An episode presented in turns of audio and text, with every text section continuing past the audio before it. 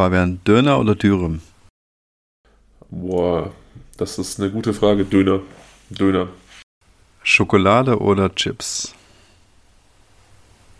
Boah, das sind ja Fragen, mit denen du hier anfängst. Ähm, allgemein bin ich ja eher der herzhafte als der süße Typ tatsächlich. Aber ich finde Chips nicht so geil. Ähm, dann also eher Schokolade, aber dann für mich am liebsten zartbitter mit Nüssen. Gummibärchen oder Erdnüsse? Das ist richtig schwer. Das finde ich beides total geil. Okay. Was ist dein Lieblingsobst? Mein Lieblingsobst? Ananas. Okay, nice.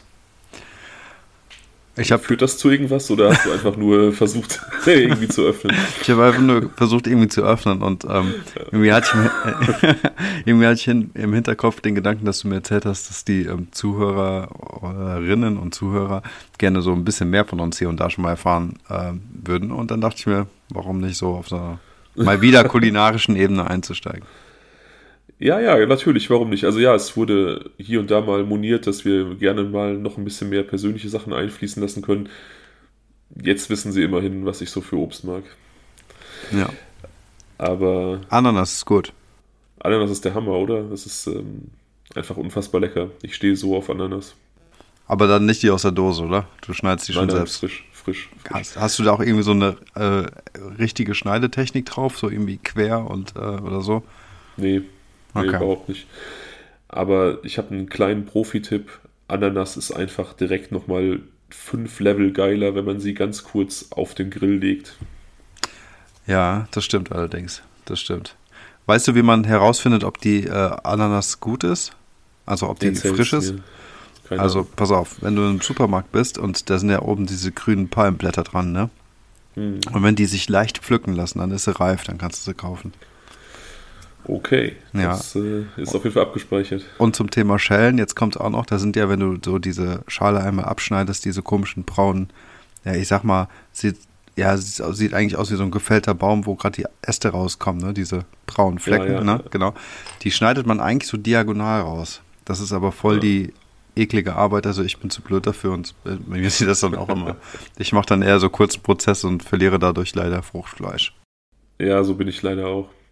Ich liebe übrigens auch extrem Granatäpfel, aber das ist mir immer zu viel Arbeit. Ja, die lieben. Ja, ja, genau. Äh, es gibt da auch irgendwelche Schneidetutorials auf YouTube und das sieht immer hervorragend aus, wenn man das dann so vorgemacht bekommt und es klappt manchmal auch, aber ja, egal. Schwamm drüber. Ja. Aber Einstieg geglückt, würde ich sagen. Ähm, wir waren beide heute so ein bisschen unkreativ und wussten nicht so richtig, wer einsteigt, womit wir einsteigen. Ähm, da hat Daniel sich also zur kleinen Freestyle-Fragerunde entschieden. Ja, was mir so, im, was so in meinem Kopf vor sich geht, ne? ja, ist doch okay. Es dreht sich gut. oft ums Essen.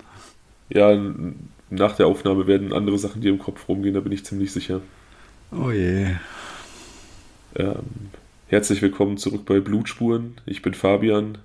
Der Mann, der die wirklich guten Fragen heute Abend gestellt hat, ist Daniel, langjähriger Freund und äh, Podcast-Partner von mir, der im Gegensatz zu mir noch nicht so lange in dieser True Crime Bubble zu Hause ist, den ich aber sukzessive versuche, da ein bisschen reinzuholen, indem ich ihm Fälle erzähle. Wir versuchen so na, alle 14 Tage einen neuen Fall rauszuhauen. Aktuell sind wir ein bisschen besser und schaffen es eigentlich wöchentlich, aber 14-Tage-Rhythmus war eigentlich mal so grob angeplant, äh, angedacht. Genau. Also im Prinzip ist das so ein, ähm, ja, so mittelfristig angelegtes ähm, Brainwashing-Experiment von Fabian. Der versucht mich irgendwie rüber zur dunklen Seite zu kriegen und irgendwie ist ja. er gut dabei. Läuft immer besser. Ja, also ich, Daniel findet immer mehr Gefallen. Also das ist definitiv so. Du bist ja auch schon ein bisschen Profi. Letzte Folge hast du schon irgendwie zum Besten gegeben, dass du Vokabeln gelernt hast. Da kanntest du das Wort Cold Case. Mhm. Das passt ein bisschen zum heutigen Thema, denn heute befassen wir uns mit einem Cold Case. Das finde ich gut. Einem sehr ähm, spannenden Cold Case meiner Meinung nach, einem sehr guten. Ich hatte das schon mal kurz erwähnt, und zwar als wir die Folge Eisenherz gemacht haben, die Folge der Familie Langendonk. Da habe ich erwähnt, dass ich relativ kurzfristig umdisponiert habe und eigentlich einen anderen Fall vorbereitet hatte, wo es zum damaligen Zeitpunkt allerdings so aussah, als ob der kurz vor seiner Auflösung stehen könnte und ich ihn deswegen aufgeschoben habe. Hm, ich erinnere ähm, mich. Ja, diesen Fall behandeln wir heute. Äh, aufgelöst ist er allerdings noch nicht final. Allerdings glaube ich, dass es ein, ein guter Weg ist, auf dem die Polizei da ist. So oder so, ähm, super spannender Fall. Ich konnte es nicht erwarten, ihn zu erzählen und deswegen ist er heute dran. Ja, sehr geil. Dann sind wir State of the Art. Wir sind äh, sozusagen ähm, bei einem ganz aktuellen Thema, wenn ich es richtig raushöre. Ja, es ist ein relativ aktuelles Thema. Also 2017 hat sich dieser Fall zugetragen, also auch noch nicht so lange her. Und wie gesagt, ähm, durchaus so, dass sich da in den letzten zwei Jahren und auch gerade in den letzten Monaten dann nochmal ähm, ein paar neue Sachen ergeben haben. Okay, cool. Bist du ausgerüstet mit Knabbereien und Getränken? Die Nüsse sind mal wieder schon weg, aber, aber ich habe hab noch eine fast volle Flasche Radler. Also ich trinke übrigens auch nicht immer nur Radler. Das ist einfach das Problem, dass ich niemals sowas zu Hause habe. Immer so Restbestände leer trinke. Das nebenbei übrigens noch. Und äh, ja. Verstehe. Ich habe hier heute in äh, Erinnerung an unsere ehemaligen WG-Zeiten nochmal eine Dose Faxe dazugeholt. Ähm, unbezahlte Werbung an dieser Stelle, Faxe, diese handlichen 1-Liter-Dosen, einfach endlos geil. Ähm, damals, als wir noch zusammen gewohnt haben, da habe ich immer unglaublich viel Trash-TV konsum konsumiert. Ähm, Schwiegertochter gesucht. Äh, Frauentausch. Frauentausch, vor allem Frauentausch. Und diese Sessions, die waren niemals komplett ohne eine Dose Faxe dabei. Ja, also heute nochmal Revival. Sehr, sehr cool. Ich habe das Zeug bisher gar nicht so oft getrunken, muss ich sagen. Also ich glaube, also tatsächlich auch in der WG, wir sind schon mal rüber zur Tankstelle und dann haben wir uns das geholt, glaube ich, aber das war jetzt auch nicht so oft. Also es war ja öfter Wein. Ja, wir getrunken ja haben. also wir haben eigentlich nur Wein getrunken oder zu 90 Prozent oder halt irgendwelche fragwürdigen Cocktails gemacht. Das wollte ich gerade sagen. Normalerweise könnten wir es ja auch ausplaudern, aber es war eigentlich vor unserer WG-Zeit. Von daher ist es so ein bisschen genau. prähistorisch. Genau. Ja, das war ähm, ja irgendwann so zwischen unserem Kennenlernen und unserem Zusammenziehen, genau. Ja, ja in meiner äh, damaligen WG. Ja, aber wir möchten jetzt hier nicht über, über irgendwelche WG-Geschichten erzählen, ähm, sondern über True Crime sprechen. Uns, unsere, unsere Schwelgen in Erinnerung könnte die, die Hörer eventuell langweilen. Ja, okay. Außer wir hätten die Cocktailrezepte noch und könnten die jetzt rausgeben. Das wäre ein Mehrwert für die Zuhörer. Aber ehrlich gesagt habe ich diesen Abend eigentlich komplett vergessen. Ich glaube, die sind lost in space und in time und äh, irgendwo. ja, voll. Ich weiß, dass Milch und Wassereis eine relativ zentrale Rolle gespielt haben und Rum und Wodka. Mehr weiß ich nicht mehr. Ja, wir haben im Prinzip alles zusammengeschustert, was es so gab. Und das war halt so billig Fusel, Wassereis und ja, weiß ich nicht, Milch, weil wir es cremig haben wollten oder so. Und irgendwann so spätestens nach einem halben Cocktail ist eh alles egal. Wir waren halt einfach im zweiten oder dritten Semester und wollten einfach betrunken werden. Da muss man halt auch manchmal Sachen tun, die man sonst nicht tun würde. Hat geklappt. Hat geklappt. Okay, okay. aber jetzt erzähl mal.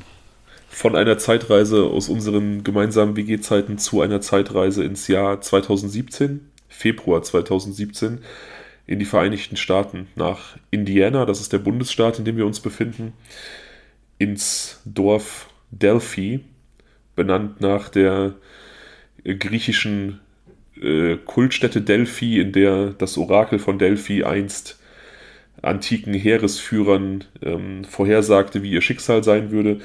Jetzt also diese kleine Stadt Delphi in Indiana, 3000 Einwohner, also ein kleines Dorf, ungefähr so groß wie das Dorf, in dem ich groß geworden bin. Ähm, überschaubar. Schön im Wald gelegen, schön grün rundrum. Da leben die beiden Protagonistinnen des heutigen Falls. Die beiden 13-jährigen Mädchen Abigail Williams, genannt Abby, und Liberty German, genannt Libby. Beide sind beste Freunde, absolut unzertrennlich, spielen gemeinsam in der Schulband, spielen Volleyball, treiben generell relativ viel Sport und verbringen eigentlich auch neben der Schule jeden Tag zusammen. Also wirklich unzertrennliche beste Freundinnen. Ähm, Abby ist das Mädchen auf den Fotos mit dem Hut, das vielleicht ein Tick jünger aussieht als 13, finde ich so ein ganz kleines bisschen.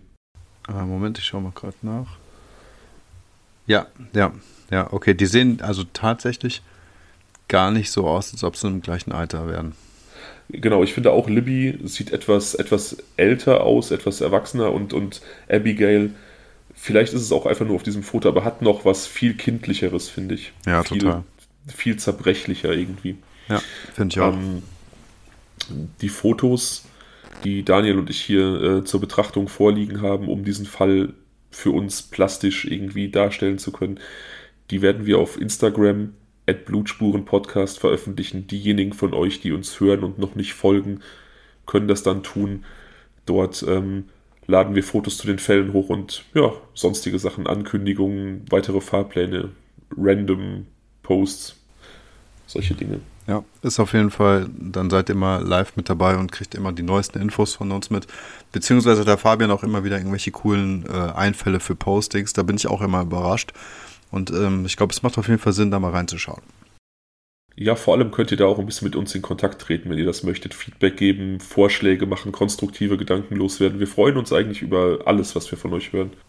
Ja, auf jeden Fall. Und also es ist auch wirklich so, da vielleicht noch ganz kurz, dass wir auch viele Gedanken, ähm, ja, Ideen von euch mitbekommen, auf die wir vielleicht selbst gar nicht gekommen sind, wenn wir über gewisse Fälle gesprochen haben. Und ähm, das ist dann schon echt interessant, zwischendurch auch einfach mal nochmal eine dritte, vierte oder fünfte Meinung zu hören.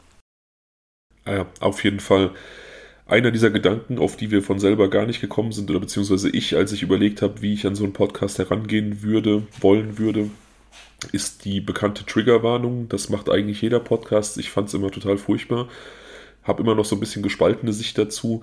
Habe aber dann auf eine, auf ein Zuschauer, äh, Zuschauer, Zuhörer-Feedback hin überlegt, so ein bisschen das zu überdenken und zumindest in Fällen von extremer Gewalt oder sexueller Gewalt dann doch eine Triggerwarnung auszusprechen.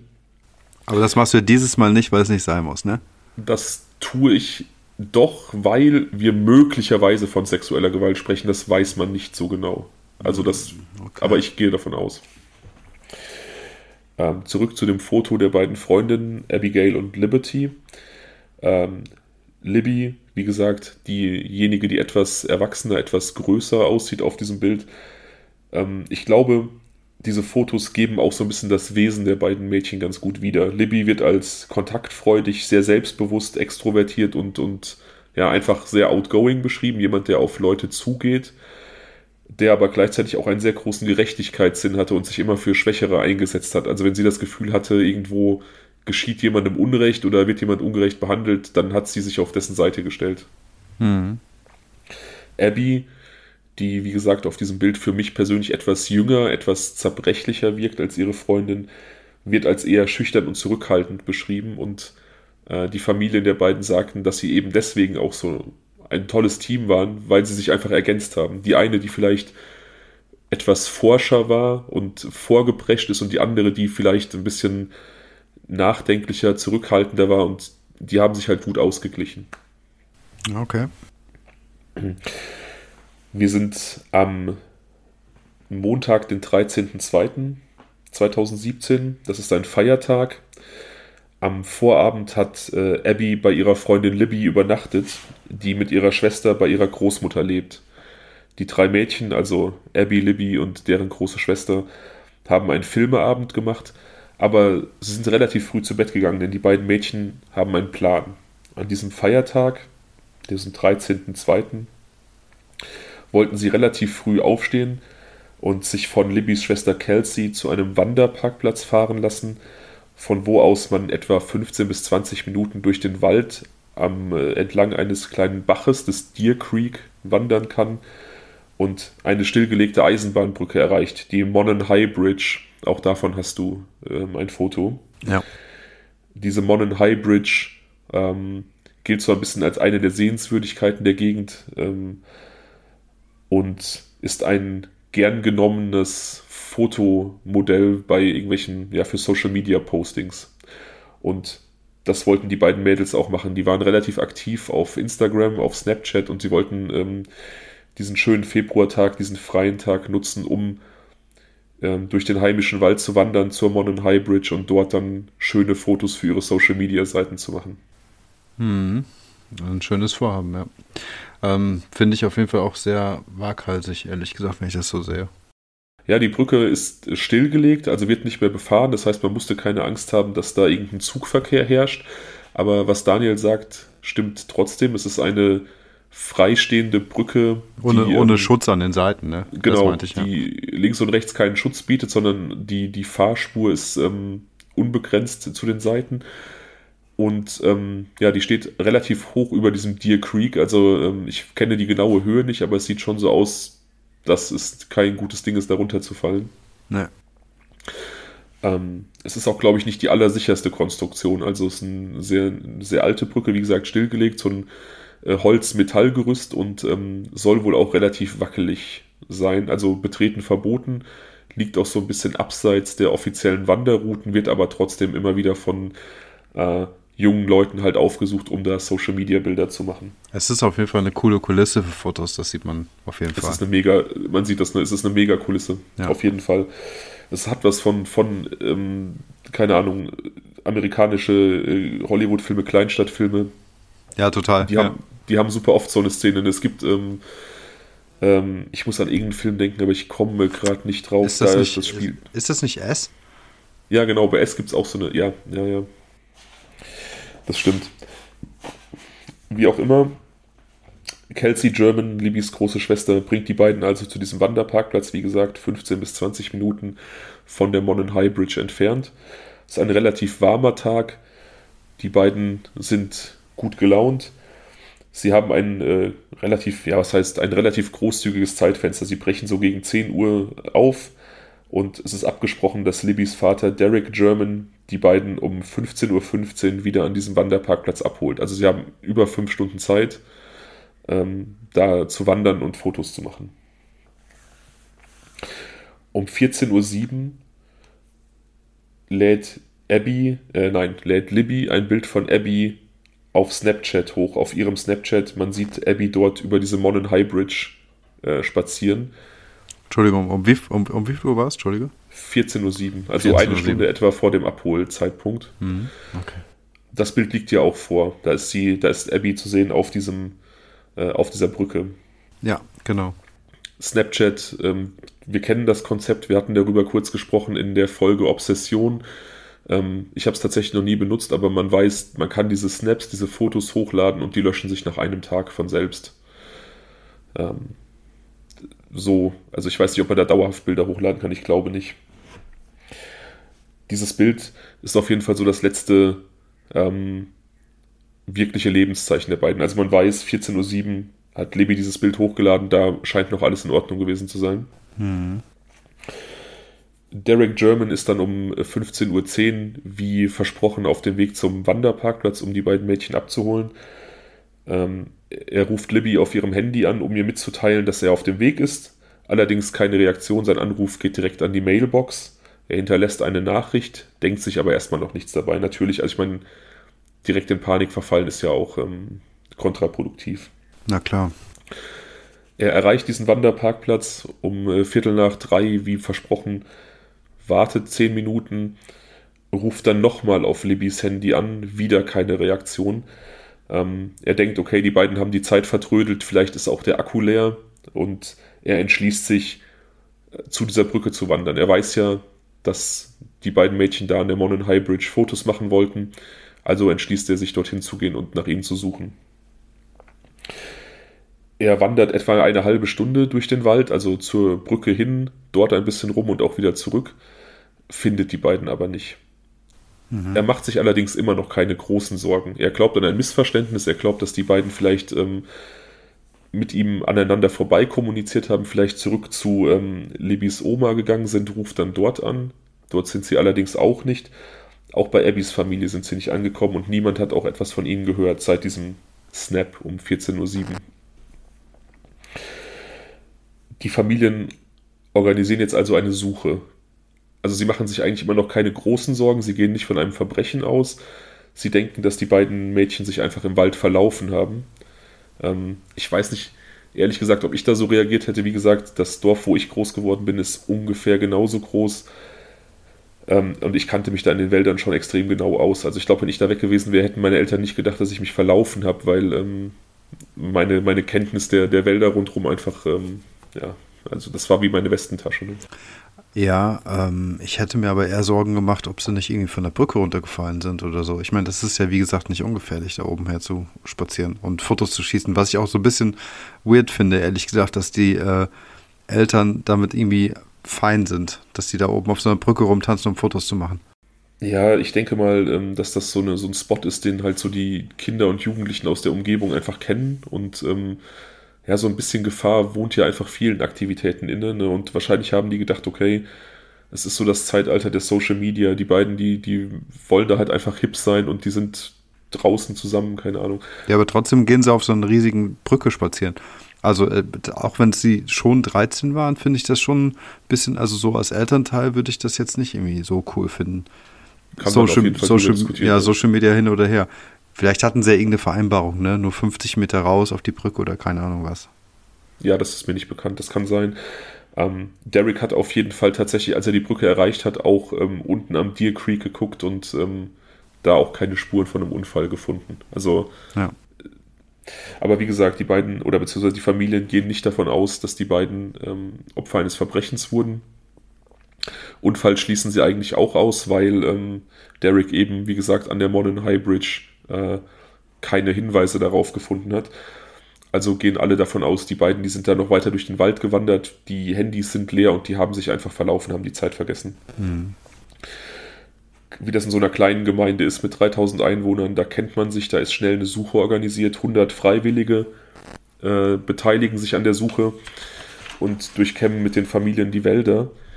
Um 17.30 Uhr allerdings kommen sie dann auch auf die Idee, die Polizei einzuschalten. Also man will zumindest, dass die Polizei Bescheid weiß, dass sie die Augen offen halten, sich vielleicht an der Suche beteiligen. Mhm. Das tun sie auch. Die relativ früh einsetzende Dunkelheit, ich meine, wir sind im Februar, ähm, verhindert dann eine besonders ausgedehnte Suche. Die meisten Freiwilligen einigen sich darauf, dass sie am nächsten Tag weitersuchen. Libbys Vater, ihr Opa und einige enge Freunde suchen die Nacht über durch.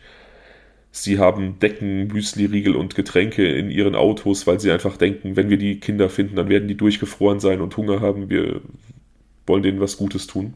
Mhm. Am nächsten Morgen, am 14.02., findet ein Freiwilliger einen einzelnen Schuh. Kelsey, also Libbys Schwester, bestätigt, dass er Libby gehörte. Also wissen die Suchenden jetzt, dass sie auf der richtigen Spur sind aber müssen sich jetzt mit dem Gedanken befassen, dass da offensichtlich irgendwas passiert ist, weil sonst hätte sie ja ihren Schuh, den sie verloren hat, nicht zurückgelassen, sondern wahrscheinlich wieder eingesammelt. Hm. Die Suche verläuft zunächst ereignislos. Bis um 12 Uhr mittags einigen Freiwilligen auffällt, dass ein paar Rehe, die sie beobachtet haben, sich seltsam verhalten. Die ähm, wirken irgendwie so ein bisschen aufgescheucht und ähm, schnüffeln an einer Stelle am Boden. Und das ist sehr untypisches Verhalten für, für Rehe. Die Männer beschließen also, diese Stelle genauer anzusehen, müssen einen kleinen Hügel hinaufsteigen, etwa einen Kilometer von der Monon High Bridge entfernt im Wald gelegen. Und auf diesem kleinen Hügel finden sie die Leichen der beiden Mädchen. Ähm, relativ spärlich mit, mit Ästen und Laub bedeckt, also ganz, ganz rudimentär getarnt. Mhm. Ähm, es ist auch direkt klar, dass es sich da um einen Mord handelt. Es wird eine Obduktion durchgeführt. Die Polizei gibt allerdings erstmal keine Infos zur Todesursache heraus. Also man wollte da offensichtlich ähm, aus ermittlungstaktischen Gründen Informationen zurückhalten und ähm, ja, dann eventuell sehen, ob ein verdächtiger Täterwissen offenbart. Das hatten wir ja schon häufiger angesprochen, dieses Vorgehen der Polizei. Ja. In diesem Fall wird es auch gemacht. Auf Social Media gibt es in der Folgezeit immer wieder Posts von Menschen, die angeblich Helfer bei der Suche waren, die erzählen, dass die Mädchen schlimm zugerichtet äh, waren mit vielen Schnittwunden, aufgeschnittenen Kehlen. Andere sagten, die Leichen seien unversehrt und man könne auf den ersten Blick nicht sagen, woran sie gestorben sind. Angeblich wurde die Unterwäsche der beiden Kinder separat gefunden, was auf ähm, ein Sexualdelikt hindeutet. Das ist allerdings, wie gesagt, das kommt durch diese Social Media Posts angeblicher Suchhelfer, also sowohl die Auffindesituation der Leichen, also in welchem Zustand sie waren, als auch diese Sache mit der Unterwäsche. Mhm. Man kann das also erstmal nicht verifizieren. Ähm, weiß erstmal nicht, ob wirklich ein sexueller Missbrauch stattgefunden hat. Da die Polizei aber direkt zwei Tage nach Auffindung der Leichen ähm, die Alibis aller registrierten Sexualstraftäter der Gegend überprüft, kann man doch relativ sicher davon ausgehen, dass ein Sexualverbrechen vorgelegen hat. Das verstehe ich nicht. Sie haben die Alibis aller Sexualstraftäter der Umgebung geprüft und schließen deswegen darauf, dass es doch ein Sexualvergehen gewesen sein muss. Das heißt, die haben jemanden im, im Blick. Nein, also die Öffentlichkeit ähm, schließt darauf. Wie gesagt, man wusste nicht, ist diese, ist diese Information, dass die Unterwäsche gesondert gelegen hat, ist sie wahr? Und wenn sie wahr ist, deutet das darauf hin, dass ein Sexualverbrechen stattgefunden hat. Die Polizei hat auch erstmal nichts dazu gesagt, ob es einen Missbrauch gab oder nicht. Die Polizei hat aber nachweislich direkt nach der Tat alle registrierten Sexualstraftäter der Gegend überprüft. Also in Amerika gibt es ja ein zentrales äh, Registrierungsverfahren und alle Leute, die da irgendwann mal auffällig gewesen sind, wurden überprüft. Also man kann davon ausgehen, dass da offensichtlich Missbrauch stattgefunden hat und die Polizei einfach gucken wollte, die Leute, die bekannt sind, ähm, was sie an diesem Tag gemacht haben. Okay, alles klar. Aber das ging erstmal noch nicht in die Öffentlichkeit, diese Information, das weißt du vielleicht genau, nicht. Ja, okay. Genau, das ging erstmal nicht. Also die Polizei hat erstmal versucht, einige Sachen ähm, unter Verschluss zu halten, aber. Die Suche selbst verrät es im Prinzip schon. Genau, ja. genau. Ja, aber ich meine, warum sollte man sonst explizit ähm, die Alibis dieser Menschen überprüfen und bevor man irgendwelche anderen Leute überprüft? Na klar. Das ist. Ja. Schnell ist auch ein erster Verdächtiger gefunden. Ron Logan ähm, ein vorbestrafter Mann aus dieser Region, dem dieses Stück Wald gehört, auf dem die beiden Mädchen tot gefunden wurden. Ähm, er hatte halt diverse Vorstrafen wegen Wilderei, wegen ähm, Fahren ohne Führerschein, betrunken fahren, also solche Sachen. Also nichts, was mit Gewaltverbrechen an sich zu tun hat. Aber wie gesagt, die, er ist vorbestraft, die beiden Leichen liegen auf seinem Waldgebiet. Ähm, das hat wohl erstmal gereicht, um ihn zu überprüfen. Ähm, er hat allerdings ein Alibi, er kann dann schnell ausgeschlossen werden. Mhm. Parallel dazu wertet die Polizei Libbys Handy aus. Das wurde bei den Leichen gefunden und sie finden darauf diverse Fotos, Videos und auch Tonaufnahmen, die Libby offensichtlich bewusst gemacht hat und die teilweise veröffentlicht wurden, um bei der Verhandlung zu helfen in einem der beiden Videos oder der Videos, die gemacht wurden, es wurden nicht so viele veröffentlicht. Man weiß nicht, was insgesamt alles erfasst wurde, wie viele Videos und Fotos es gab. Aber in einem der veröffentlichten Videos sprechen die beiden über einen gruseligen Mann, den sie im Gebüsch sehen, also im Wald, der sich ihnen nähert und der sie offensichtlich beobachtet. Also ihnen ist das aufgefallen, dass sie beobachtet werden. Sie finden den Mann gruselig und sie, sie machen Scherze. Sie ähm, scherzen darüber, dass er sicher ein Mörder ist und hinter ihnen her ist. Was ähm, rückblickend natürlich relativ makaber ist. Auf weiteren Fotos und auch auf einem kurzen Video sieht man einen Mann, der sich extrem lässig den beiden Mädchen über diese Monon High Bridge nähert. Davon hast du auch ein Foto vorliegen. Es ist ähm, dieser Mann, der da so, ja, ein, ein auf diesem Foto relativ massig wirkender Mann, der ziemlich unkenntlich ist durch, durch ähm, seinen Mantel und seine Mütze, aber auf die Mädchen zukommt. Ja, also der Typ hat ähm, so eine ähm, bräunliche Schiebermütze auf, ein blaues äh, Blouson oder so eine Bomberjacke, eine ähm, leicht tief hängende Jeanshose, blau, Blue Jeans und ähm, ja, es ist äh, von der Qualität her nicht so gut, dass man jetzt irgendwie mehr was mehr sagen könnte. Also er wirkt ein bisschen, wie du schon sagst, kräftig, vielleicht leicht untersetzt oder so, aber jetzt nicht sehr sportlich. Vom Alter her würde ich ihn jetzt auf Basis des Bildes so für ja, so auf Mitte 40 oder sowas tippen oder älter. Mhm. Ja, das war genau ausgehend von dem Bild auch so mein, mein erster Gedanke, so ja, ähm, relativer Durchschnittstyp, so von der Figur, nicht mhm. sonderlich dünn, nicht sonderlich dick, äh, kein, kein Sportler auf jeden Fall. Ähm, ganz normale Figur und genau, ähm, auch wenn man ihn nicht wirklich erkennen kann, war auch mein Gedanke so, ja, so zwischen 40 und 50 hätte ich den wahrscheinlich verortet. Ja. mit einer Zeugin, die den Mann zuvor im Wald gesehen haben will, als sie selber wandern war, wird ein Phantombild angefertigt. Das ist das ähm, erste Phantombild, was dir vorliegt, wo man einen Mann mit Mütze sieht. Ja, und ähm, das hilft auf jeden Fall auch. Ähm, das gibt, das passt gut, finde ich, zu diesem Bild. Ja, also auch, auch, auch, auch wenn es ja. nur ein Phantombild ist, nur gezeichnet und irgendwie eher so schwarz-weiß gezeichnet ist, ähm, finde ich, gibt das einem durchaus ein Bild, ähm, wie diese, dieser Mensch aussehen könnte. Und das deckt sich eigentlich mit dem, mit der Einschätzung des Alters. Der scheint ja irgendwie einen Hoodie noch anzuhaben. Hat so einen leichten, ja, so einen leichten Bart. 6 mm Bart, so irgendwie um den Mund herum. Ja. Ja, ja und ich finde, dieses Bild, dieses Gesicht ähm, ist so vollkommen passend auch zu diesem Eindruck, den man von diesem Mann durch das Foto gewinnt. Also ähm, ja, so totaler Durchschnittstyp, weder sonderlich schlank noch sonderlich sportlich, einfach so vielleicht leicht untersetzt und eher so zwischen 40 und 50. Das passt genau. Ja, leicht markante, knubbelige Nase, würde ich sagen. Einen relativ freundlichen Blick, würde ich jetzt eigentlich sogar sagen. Der Blick wirkt relativ freundlich auf dem Bild zumindest. Also er ist jetzt nicht unheimlich. Man kann ihn auch äh, unheimlich lesen, aber für mich, auf mich wirkt er jetzt erstmal freundlich. Ja, interessanter Punkt. Ähm, auf jeden Fall wird auch eine Tonaufnahme veröffentlicht. Da ist äh, allerdings auch in relativ schlechter Qualität zu hören, wie ein Mann mit sehr ruhiger Stimme sagt, Guys, down the hill, also geht mal den Hügel runter.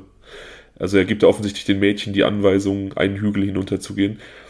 Die ähm, Tonqualität ist relativ schlecht, weil man davon ausgeht, dass Libby ähm, die Aufnahmefunktion aktiviert und das Handy in ihrer Tasche hatte. Also ihr war scheinbar diese ganze Situation nicht geheuer. Hm. Und ähm, sie wollte da offensichtlich irgendwie ja, Beweise festhalten, Spuren festhalten, weil ihr dieser ganze Typ nicht geheuer war. Das ist ja scheinbar gelungen. Ja. Ich finde aber. Unter anderem, Entschuldige. Entschuldige, unter anderem ja auch durch die Fotos und die, die Filme. Ja, auf jeden Fall. Also ich meine, das ist ja kostbar, ne? Und ähm, ich finde, ähm, das passt jetzt so wie so ein Puzzle zusammen mit diesem Phantombild, das dort gezeichnet wurde und eben diesen Fotografien. Das ist ja schon irgendwie wie, wie aus einem Guss.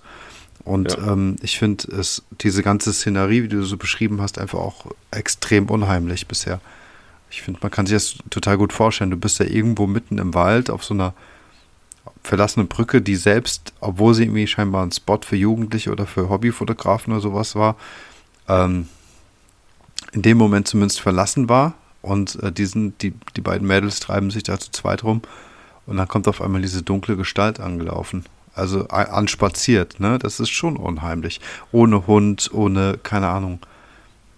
Es ist irgendwas. auch so eine Horror, es ist so eine Horrorfilm-Atmosphäre. Das ist, das, mich erinnert das, es ist zwar ein ganz anderes Setting, aber von dieser Intensität ähm, der Gefühle her erinnert mich das an unseren allerersten Fall, Flaktiv. Ja. Ähm, an die Szene, wo die eine Tochter sich ähm, im ersten Stock in ihrem Kinderzimmer versteckt hat und sie hörte aufgrund dieser knarzenden Holztreppe, wie der Mörder, der gerade ihre Schwester und ihren Bruder ermordet hat, ähm, in Richtung ihres Zimmers, in Richtung ersten Stock kam.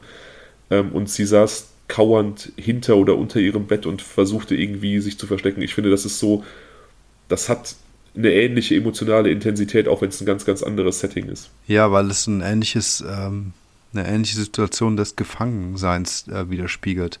Hier ist es halt so, dass du im Prinzip ähm, nicht so diese unge unbekannten, die unbekannte Person hast, die sich durch die Treppengeräusche ankündigt und langsam näher kommt. Ähm, hier ist es so, dass du so eine dunkle kleine Gestalt hast, die sich immer, äh, die sich dir nähert. Und was hier hinzukommt, ist, dass es keinen Ausweg gibt. Es ist halt, man, wie gesagt, man ist auf einer Brücke, nach links und rechts geht nicht. Man kann im Prinzip nur in eine Richtung. Und genau. äh, das macht das Ganze schon doch sehr bedrückend. Ja, und was natürlich ähm, diese Situation mit der beschriebenen Situation aus dem Fall Flaktiv gemein hat, die Opfer sind Kinder, ähm, die natürlich in dieser Situation auch einfach keine realistische Chance zur Selbstverteidigung haben. Nee, überhaupt nicht. Man weiß ja eben nicht, was er so in seiner Tasche auch mit sich mitführt. Also zum einen ist es halt ein gestandener Mann, der deutlich äh, stärker sein wird als die beiden. Aber ähm, wie ich eben schon sagte, der hat keinen Hund dabei, der ist jetzt irgendwie auch nicht in, mit einem Korb, dass der Pilzsammler wäre oder weiß ich nicht was oder Nordic Walking äh, Stäbe dabei hätte. Der geht da einfach so total grundlos im Prinzip durch den Wald spazieren mit den Händen in der Hosentasche. Und genau. das ist nichts, was jemand einfach so macht.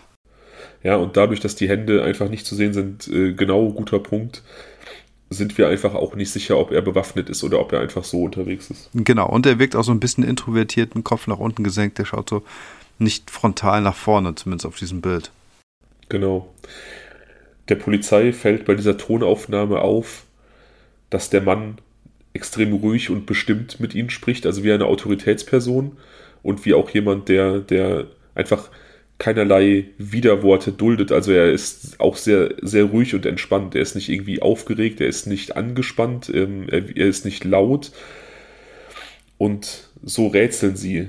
Hat er vielleicht eine Waffe, die man halt eben auf den ersten Bildern nicht gesehen hat und bedroht die Mädchen? Hm. Oder hat er sie irgendwie anders eingeschüchtert? Ähm, wie hat er sie dazu gebracht, so kooperativ zu sein in dieser Situation? Ist es irgendwie eine besonders autoritäre Art, eine Bedrohungssituation, die vorliegt? Und sie schließen aus dieser Ruhe, die er ausstrahlt, eben auch, dass es vermutlich nicht sein erstes Verbrechen gewesen ist, weil er keinerlei Aufregung an diesem Tatort da gezeigt hat. Also. Ja, also ich meine, was ich interessant finde, ist eigentlich, dass, ähm, dass, also der Kontext fehlt mir auch so ein bisschen. Wie lang war denn dieser Clip oder diese Audioaufnahme? War die echt nur so kurz, dass sie nur diesen Wortfetzen ja. einsammeln konnte? Ja, okay. Wie gesagt, man weiß letzten Endes nicht, wie viel noch da ist. Die Polizei hat ähm, es so kommuniziert, dass nur Teile von diversen Clips veröffentlicht werden, also nur, nur ausgewählte Bilder, nur ausgewählte Teile von äh, Videoaufnahmen und nur ausgewählte diese Tonaufnahme, um ein Stimmsample zu haben. Man weiß nicht, existiert wirklich mehr und die Polizei hält das zurück oder ähm, tut die Polizei nur so, blöfft sie, um einfach dem Täter das Gefühl zu geben, es gibt unglaublich viel Material, also um ihn so ein bisschen in die Ecke zu drängen. Man weiß es nicht. Okay, aber ähm, gesetzt den Fall, dass es mehr gibt, wüssten Sie ja eigentlich vielleicht auch, ob äh, er zum Beispiel, ob es irgendwelche Diskussionen im Vorfeld gegeben hat, irgendwelche Bedrohungen, ob äh, auf Waffen jetzt irgendwie eingegangen wurde, verbal oder sowas halt. Würden Sie dann wissen, aber das ist nicht kommuniziert worden. Hm. Also, ähm, keine Ahnung.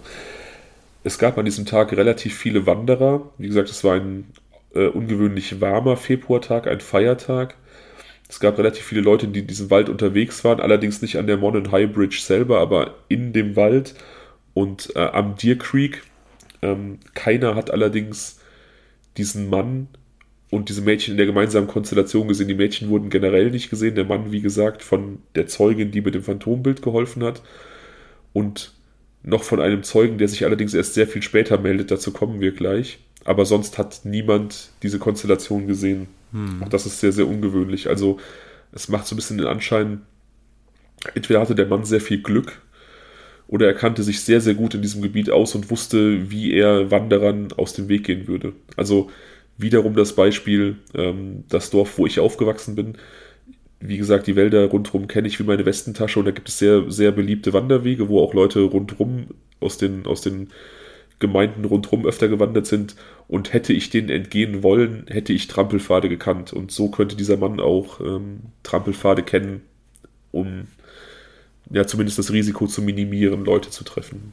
Hm, ja, es aber wenn dem so war, dann hatte er trotzdem eine Menge Glück, weil ich finde halt, man kennt das ja bei diesen typischen Wanderwegen im Wald. Ähm, links ein Wald, rechts ein Wald irgendwie und ähm, man kann ja doch recht tief häufig sehr tief reinschauen, gerade aktuell mit dem Borkenkäfer irgendwie. Und ähm, ja, wie soll ich sagen, dann, ähm, man, es, es ist schon sehr viel Raum, also sehr viel Blick einfach in die Weite möglich, so in die Wälder hinein und dann ähm, da ein Versteckspiel bewusst irgendwie zu spielen und dann damit auch durchzukommen, da gehört schon eine Menge Glück zu, wie ich finde.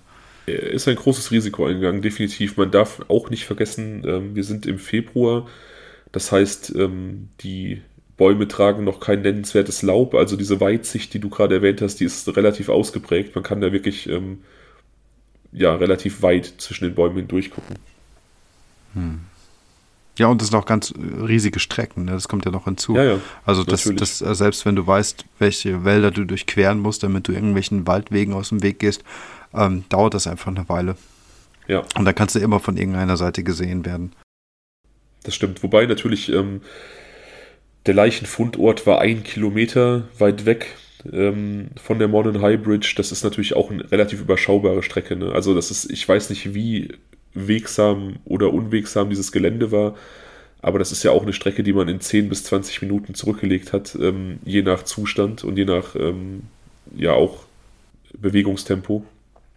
Das ist ja keine lange Zeit, die man unentdeckt bleiben musste. Nee, das ähm, stimmt. Wie gesagt, einige Monate nach der Tat meldet sich ein weiterer Zeuge, der den Täter gesehen haben will, beziehungsweise den Mann gesehen haben will erst ist die Polizei skeptisch, warum meldet dieser Mann sich so spät, warum hat er sich nicht vorher gemeldet, ist das jemand, der sich nur wichtig tun will? Ähm, sie überprüfen seine Geschichte und sie halten ihn dann doch für glaubwürdig und fertigen mit ihm ein zweites Phantombild an, was dir auch vorliegt und das sieht deutlich anders aus als das erste. Ja. Anhand, anhand dieses Bildes geht die Polizei jetzt auf einmal davon aus, dass der Täter eher so 18 bis 40 ist als ähm, 40 plus. Hm. Und wie gesagt, es ist auch einfach von der Gesichtsform her ähm, ein ganz anderer Schnack als das erste Bild. Komplett anderer Typ. Eher so, äh, weiß ich nicht, so ein Footballspieler in seinen, ja, so ein College-Footballer oder sowas. So sieht er aus. Ja. Ähm, es wurde auch Täter-DNA gefunden. Äh, allerdings kein Treffer erzielt mit irgendwelchen bekannten Straftätern. Auch seitdem kein Treffer. Also weitere Täter, die seitdem Verbrechen begangen haben und dieser, der Datenbank hinzugefügt wurden, ähm, deren DNA stimmte auch nicht überein. Die Polizei sucht jetzt aber ausschließlich mit dem neuen Phantombild. Also man scheint jetzt das für so glaubwürdig zu halten, die Aussage dieses äh, späten Zeugen, dass man davon ausgeht, dass das jetzt äh, das Gesicht des Täters ist. Hm.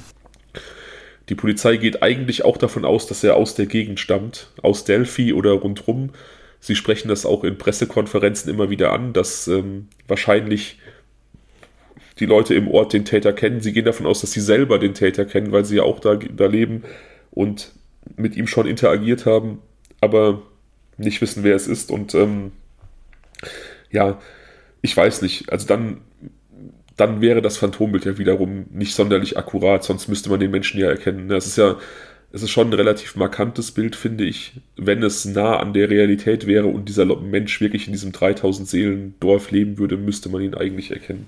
Ja, ich finde das auch seltsam. Also, ähm, es, auf, also es beruht ja auf Augenzeugenberichten, beziehungsweise von diesem einen, ähm, diesem einen Augenzeugen.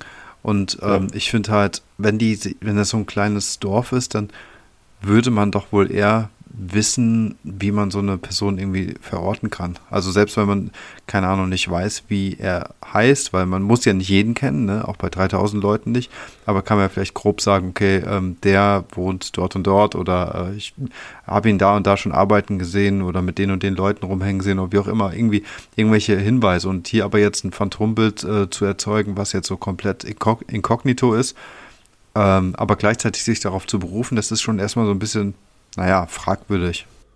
Ja. Ja, sehe ich genauso. Es gibt also dementsprechend auch keine wirklich nachhaltigen Fahndungserfolge.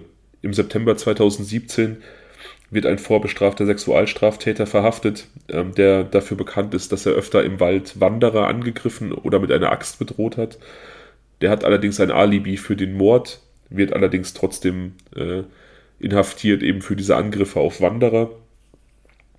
Im Juni 2019 soll ein weiterer Sexualstraftäter nach einer Vergewaltigung verhaftet werden, begeht allerdings Suizid vor der Festnahme. Er hat eine relativ starke Ähnlichkeit zu Phantombild 1, also zu dem Ursprungsphantombild, aber das ist ja letzten Endes auch hinfällig, weil, ähm, wie gesagt, seitdem ja nur noch mit Phantombild 2 gesucht wurde, ähm, Gut, es kann natürlich auch sein, dass da zwei Täter am Werke waren bei den Kindern. Ähm, seine DNA stimmt jedenfalls auch nicht überein mit der am Tatort gefundenen. Okay, also ist er auch raus. Genau, also diese beiden Leute, die zwischendurch mal so kurz die Hoffnung der Polizei geweckt haben, ähm, sind raus. Und was ist mit dem Waldbesitzer? Haben Sie da nochmal die DNA gecheckt? Nee, also der ist mittlerweile auch verstorben tatsächlich, aber ähm, der hatte ja, wie gesagt, ein hieb- und stichfestes Alibi. Ob der vielleicht seine DNA im Zuge von irgendeiner freiwilligen Überprüfung mal abgegeben hat, das weiß ich nicht. Kann man so eine DNA eigentlich auch äh, postmortem irgendwie rauskriegen? Also jetzt speziell. Ja, sagen, klar. Ja, also das geht auch, ne? Ja. Okay. Also man kann beispielsweise, wenn es noch ähm, lebende Verwandte gibt, kann man deren DNA extrahieren und dann findet man Marker, die übereinstimmen. Also man kann dann den Verwandtheitsgrad bestimmen. Hm. Beispielsweise ähm, könnte man bei einer unbekannten Leiche, wenn man Vergleichs-DNA hat, sagen, ob das der Großcousin des, des, des DNA-Gebers ist oder der Vater, Bruder, was weiß ich. Also man kann sehr, sehr genau ähm, diese Verhältnisse bestimmen. Man kann mittlerweile sehr, sehr viel aus DNA herauslesen. Man kann ähm, Geschlecht, ethnische Herkunft und so weiter bestimmen. Man könnte rein theoretisch sogar, das wird allerdings aus ähm, verschiedenen äh, Datenschutzgründen nicht gemacht, man könnte mittlerweile eine DNA so weit auslesen, dass man aus einer DNA-Spur alleine ein Phantombild erstellen könnte. Also man kann daraus lesen, wie die Person aussehen muss, die sie hinterlassen hat. So Ötzi-mäßig. Ja, das wird aber wie gesagt in der Strafverfolgung nicht gemacht. Also ähm, man hat sich in Deutschland beispielsweise darauf geeinigt, dass man nur einen gewissen Teil dieser Marker ausliest, also Geschlecht ähm, und ich glaube Augenfarbe. Ich glaube, das ist kann man hier noch legal bestimmen, aber ähm, alles, was darüber hinausgeht, aus Datenschutzgründen nicht. Hm. Ja, die Polizei und auch die Öffentlichkeit, der Fall hat natürlich in der Öffentlichkeit auch hohe Wellen geschlagen, ähm, hat einige Theorien aufgestellt oder einige Theorien sind so im Laufe der Zeit generell erstellt worden die für mich eigentlich naheliegendste ist die, dass äh, die Tat geplant war. Also dass das Treffen dort nicht zufällig erfolgte, sondern dass die beiden ihre Eltern da so ein bisschen angeschwindelt haben und ihre Verwandtschaft und äh, das Ziel dieses Wanderns nicht unbedingt war, Social Media Bilder zu machen, sondern vielleicht ein Treffen mit einer heimlichen Bekanntschaft, eine Internetbekanntschaft oder eine Social Media Bekanntschaft, was auch immer was für diesen Tag an diesem Ort ähm, geplant war. So hätte der Täter dann gewusst, wann die beiden da sein würden, weil es ja auch ein riesiger Zufall gewesen wäre. Da läuft jemand einfach random durch den Wald und ergreift dann die Gelegenheit, zwei junge Mädchen umzubringen. Das ist doch schon sehr ungewöhnlich. Ja, okay. Das heißt also, der, dieser Täter könnte es mitgekriegt haben. Und die Mädchen, weil ich meine, wenn sie darüber gesprochen haben, dass sie da jetzt so ein so einen unheimlichen Typen in der Ferne sehen, der auf sie zukommt, konnten sie ja vielleicht nicht unbedingt wissen, dass es um deren Internet, äh, ob, ob, ob dieser Typ äh, deren Internetbekanntschaft äh, war. Genau, wir wissen ja, viele Leute spielen Rollen im Internet, machen sich älter, machen sich jünger oder was weiß ich was, Catfischen, wie auch immer. Und ähm, es ist ja eine relativ häufige Praxis und die schon in einigen Straftaten äh, geschehen ist, dass äh, erwachsene Sexualstraftäter sich als Jugendliche ausgegeben haben, um eben gezielt Kontakt zu jungen Mädchen zu suchen und ähm, ja, sie dann zu missbrauchen. Hm. Das ist leider keine, kein, kein Einzelfall und auch nichts Neues. Hm. Aber dazu kommen, dazu kommen wir später. Ähm, also diese Theorie schauen wir uns später nochmal genauer an. Eine sehr gängige Theorie unter Internetdetektiven ist, dass Toby Lee Selby, einer der Sheriffs aus Delphi, der Mörder sein könnte. Das machen sie daran fest, dass er sich auf einer der Pressekonferenzen relativ komisch verhalten haben soll. Der Polizeichef spricht darüber, dass ähm, man den Mörder schon finden werde und dass er davon ausgeht, dass man den Mörder kennt, weil er aus dieser Gemeinde kommt und dieser äh, Toby Selby, der ja, dem ist diese Situation scheinbar, also er fühlt sich sichtlich unwohl, er wird so ein bisschen rot, sein Blick wandert so hin und her. Ähm, aber es ist halt auch einfach kein cooles Thema, über das gesprochen wird. Ich denke, man kann verstehen, dass jemand da irgendwie emotional angegriffen ist, aber viele Leute haben daraus einfach abgeleitet, dass er sich schuldig fühlt und ähm, in Zusammenhang damit, dass er dem ersten äh, Phantombild auch relativ ähnlich sieht, abgeleitet, dass er was damit zu tun haben könnte. Das hätte auch die Folgsamkeit der Mädchen erklärt, als dieser Mensch gesagt hat, down the hill, dass hm. sie direkt Folge geleistet haben, weil sie hätten den Polizisten ja gekannt. Hm. Also insofern schon auch eine Theorie, die interessant ist, finde ich, die man im Hinterkopf behalten sollte. Denn die Frage war ja, warum haben die beiden äh, dieser Aufforderung Folge geleistet? Und so eine Autoritätsperson, der Dorfsheriff, den man kennt, ähm, das, ja, da wäre man einer Aufforderung sicherlich gefolgt. Hm, ja, stimmt.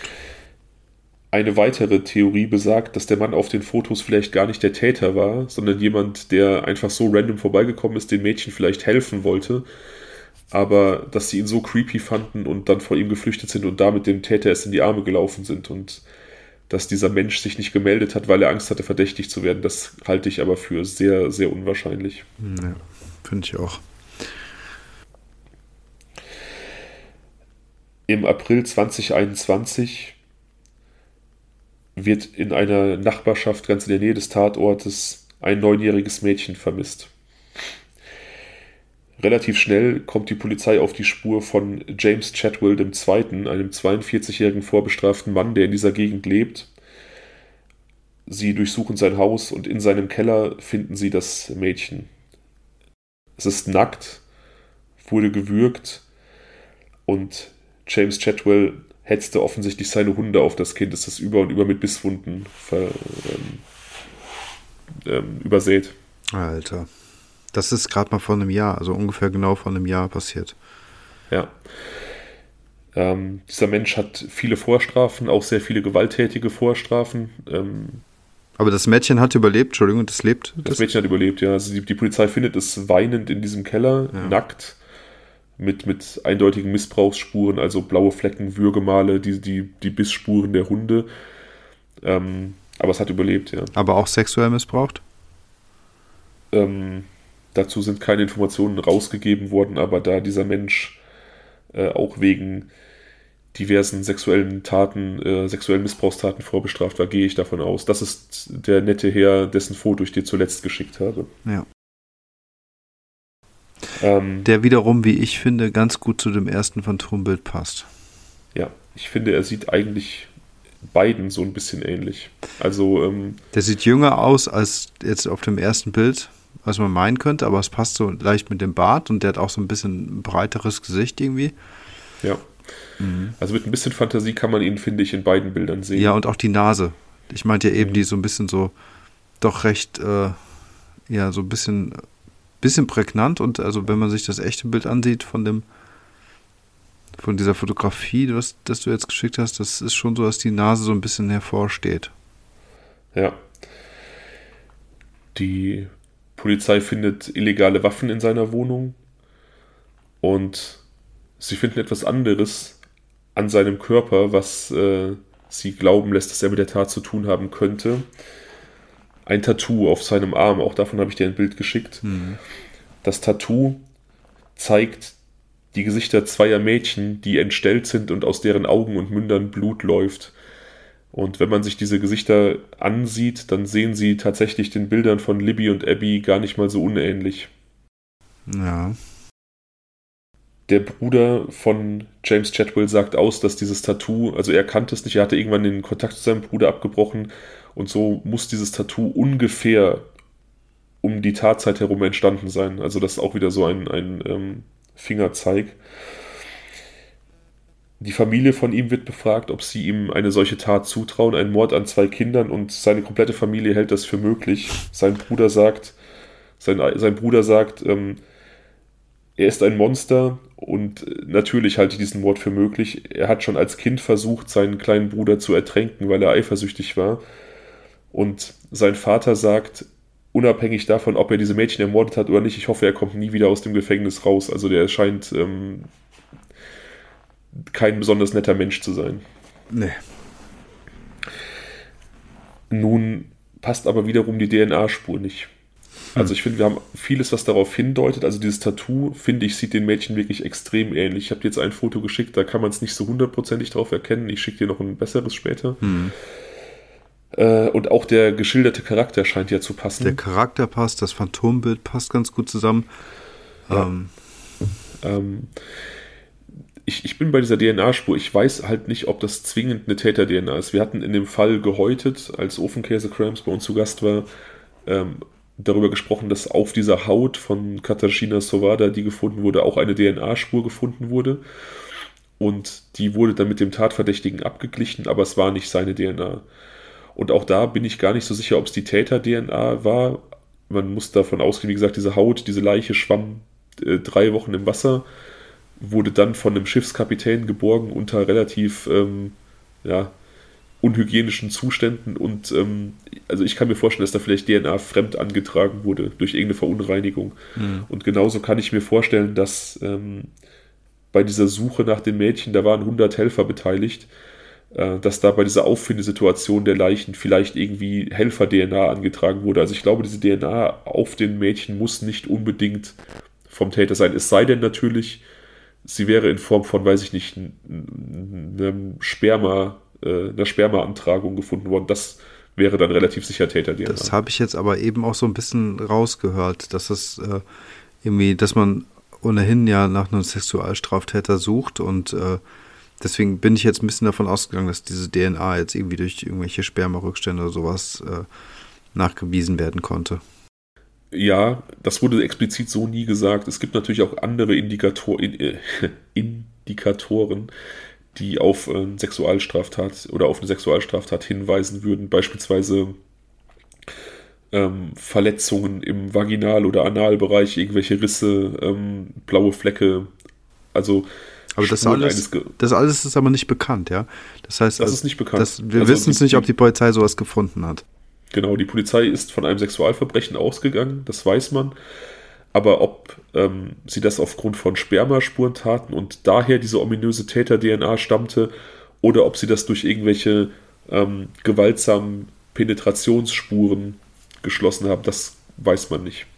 Okay, aber mal unabhängig davon gibt es aber auch sagen, keine. Ja. Entschuldige. Ich wollte damit nur sagen, dass die DNA-Spur eines Verdächtigen nicht zu der am Tatort gefundenen passt, hm. heißt nicht zwangsläufig, dass dieser Mensch unschuldig ist, wenn die DNA-Spur an den Leichen in anderer Form als Sperma gefunden wurde. Das wollte ja, ich. Ja, nee, sagen. genau, das, das ist auf jeden Fall auch so rübergekommen. Nur, ähm, wie gesagt, ich hatte es vorher so äh, verstanden, dass es jetzt irgendwie eine Sexual-DNA-Spur gewesen ist. Und unabhängig davon, also wenn dem nicht so ist, dann finde ich allerdings, ist es halt, dass äh, gibt es trotzdem keinerlei ähm, Hinweise darauf, dass er jetzt wirklich dieser Typ von dieser Fotografie sein muss, weil ähm, letztendlich äh, gibt es ja keine Verkettung dazwischen. Ja gut, er hat ein Tattoo, das jetzt dem Mädchen ähnlich sieht und der ist offensichtlich ein kein netter Zeitgenosse gewesen und hat gerade im Keller äh, seine Hunde auf eine Neunjährige gehetzt, aber das war es dann irgendwie auch schon. Ja, also so oder so können wir für ihn ein Wort wieder aufleben lassen, das wir auch in der Folge gehäutet erfunden haben. Ähm, James Chatwell II. ist definitiv ein fieser Dirnenspross. Aber ja, außer dieses Tattoos und der Ähnlichkeit zu den Phantombildern ähm, deutet erstmal nichts darauf hin, dass er den Mord begangen hat. Das stimmt. Ja. Da ist die Spur dann erstmal kalt. Mhm. Und jetzt kommen wir zu dem Punkt, warum ich bei der Familie Langendonk-Folge sagte, es haben sich neue Dinge ergeben. Jetzt bin ich wirklich sehr und, gespannt. Und das wiederum äh, schlägt eine Brücke zurück zu der Theorie der Internetbekanntschaft. Also, dass dieser Tatort, dieses Begegnen von Täter und Opfer in dieser Situation auf der Monon High Bridge eben kein Zufall war. 2022 wird der 27-jährige Keegan Klein verhaftet. Er lebt etwa 50 Kilometer vom Tatort entfernt und ähm, er sitzt seit August 2020 in Haft. Also er wird nicht 2022 verhaftet, er sitzt seit 2020 in Haft.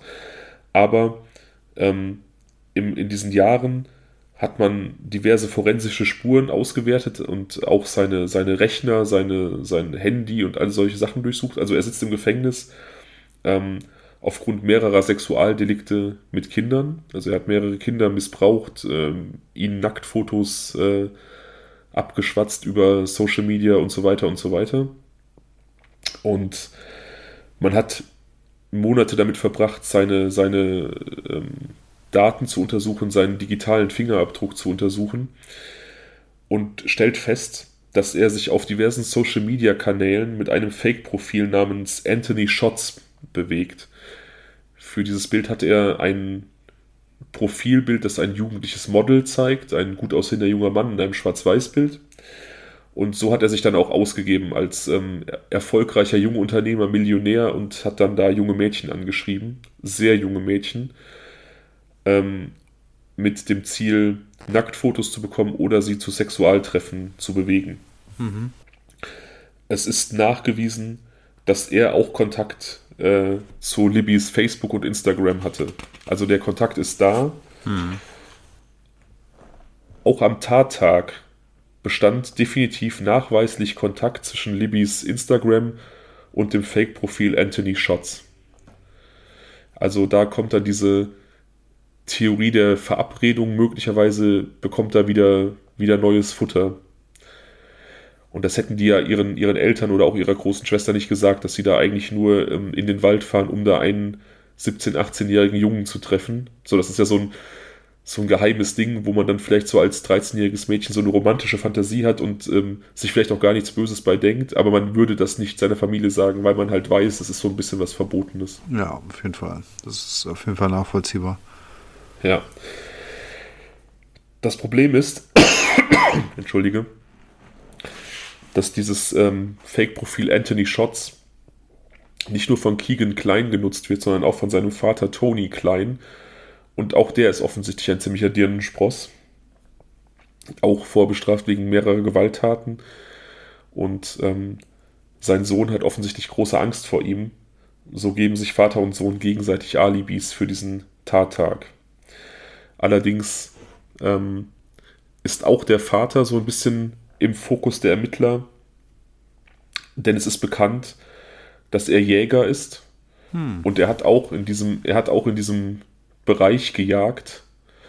Man konnte den Besitzer des Waldes allerdings nicht mehr befragen, ob er ihn kennt, ob er ihm da erlaubt hat zu jagen, weil der mittlerweile verstorben ist. Aber man weiß eben, dass er Jäger ist und auch in diesem Wald um den Deer Creek herum oft gejagt hat. Und mittlerweile gibt die Polizei auch die Todesursache raus, beziehungsweise nicht die Todesursache, sondern die Tatwaffe. Sie sagen, ähm, ein, ein scharfer, spitzer Gegenstand. Also es könnte auf ein Jagdmesser beispielsweise passen. Also diese, diese Posts, äh, die in Social Media getätigt wurden nach der Auffindung der Leichen, wo jemand davon sprach, dass man diese Mädchen gefunden hat mit Schnitten und mit durchgeschnittener Kehle, das könnte durchaus stimmen. Das könnte stimmen. Hm. Ähm, also ganz kurz, der äh, Tony Klein, der ist äh, verstorben.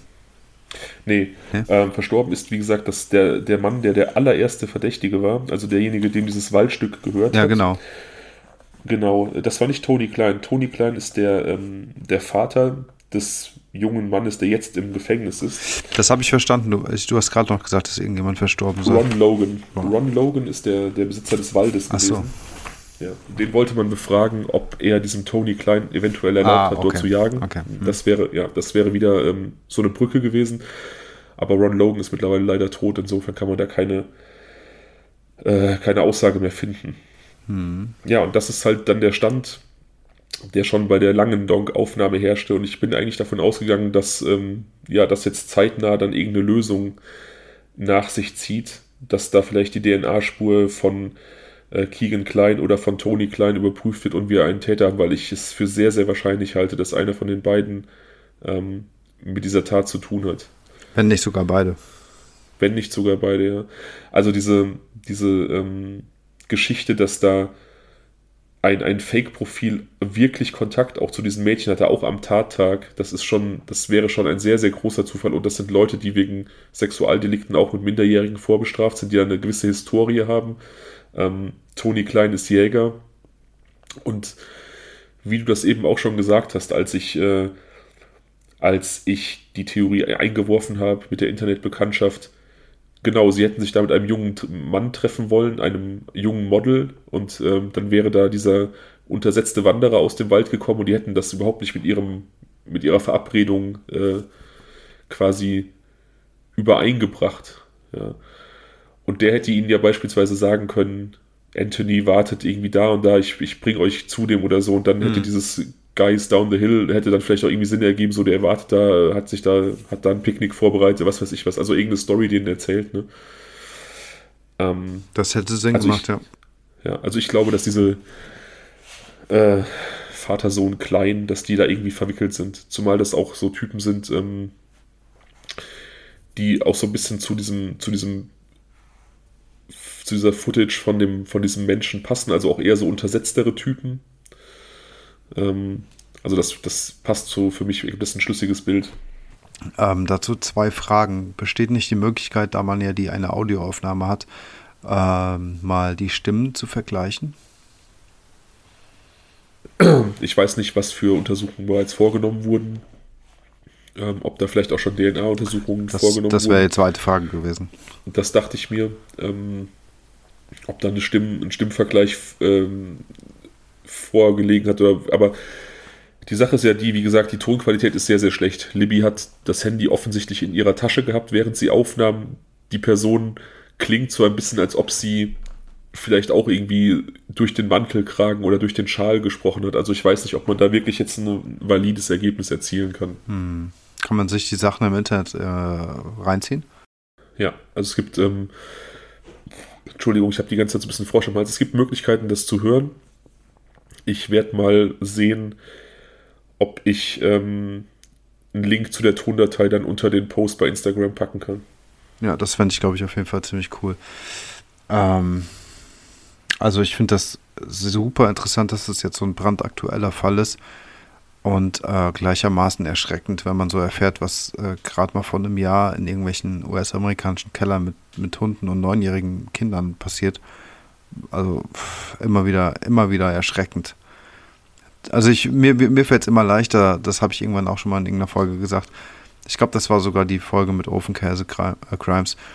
Äh, ja, ja, wenn es irgendwie, keine Ahnung, 50 Jahre zurückliegt oder so komplett irgendwie, weiß nicht, in einer anderen Welt ist oder weiß nicht was, weißt du. Aber ähm, wenn alles so nah beieinander ist, also so, so zeitnah zumindest, ich meine, da bei, bei dem anderen Fall, ähm, mit Ofenkäse war es ja eben dann in Polen, also unser Nachbarland. Und das ist natürlich jetzt irgendwie ähm, geografisch gesehen schon weiter weg, aber es ist halt eben so zeitlich so nah, dadurch, dass es letztes Jahr irgendwie erst passiert ist. Also zumindest halt mit dem Vorfall mit den Hunden. Und ähm, aber auch interessant, dass es so brandaktuell ist und jetzt gerade quasi ähm, Ermittlungsarbeiten wahrscheinlich laufen, ähm, die dann uns irgendwann Erkenntnisse geben werden ob jetzt diese Keegans was damit zu tun haben. Äh, die, die Clients, Keegan heißt der Sohn. Ja. Ja, ja und natürlich, ähm, äh, keine Ahnung, habe ich da immer, immer ein offenes Ohr und, und äh, habe immer so einen, auch einen Blick auf diesen Fall, weil ich den super interessant finde. Und ähm, wenn sich da irgendwas ergibt, wenn da jetzt irgendwie ähm, eine Auflösung final irgendwie rauskommt, dann werden wir das natürlich irgendwie im Podcast erwähnen. Also im, weiß nicht, in irgendeiner Aufnahme, die wir dann machen, dann zumindest mal darauf hinweisen, dass da was Neues passiert ist. Ja, auf jeden Fall sehr gerne. Also ich bin mir sehr sicher, dass wir, ähm, sobald diese Täterfrage einmal abgeschlossen äh, ist, dass wir dann auch mehrere Infos erhalten werden, was jetzt genau mit den beiden passiert ist.